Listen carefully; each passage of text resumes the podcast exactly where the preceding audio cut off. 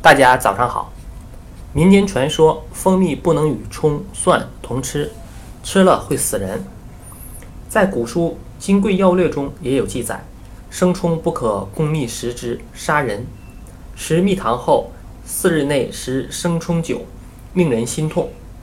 饮膳正药中也有生葱不可与蜜同食的说法，而且一直流传至今。还有人说蜂蜜不能与豆腐同食。不能与孜然同食，不宜与韭菜同食等。那么这个说法是否有道理呢？特别是像蜂蜜不能与葱同食的说法，可是古书中的记载，我们要怎么看待这个问题呢？首先，古书都是我们的先人一代一代手抄整理传承下来的，这个过程之中就难免会出现错误。再有，什么叫做杀人呢？古书中的杀人的含义。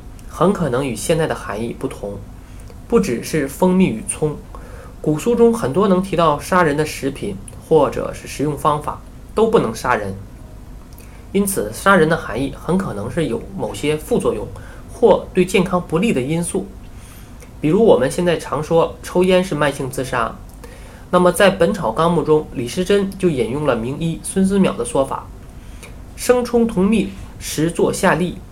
可见李时珍也不认同蜜同葱同时会杀人，但会使人腹泻，故有坐下痢之说。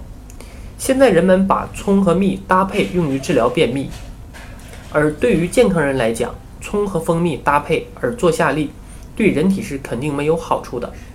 可见古人所说的杀人，其实是对伤害人身体健康的意思。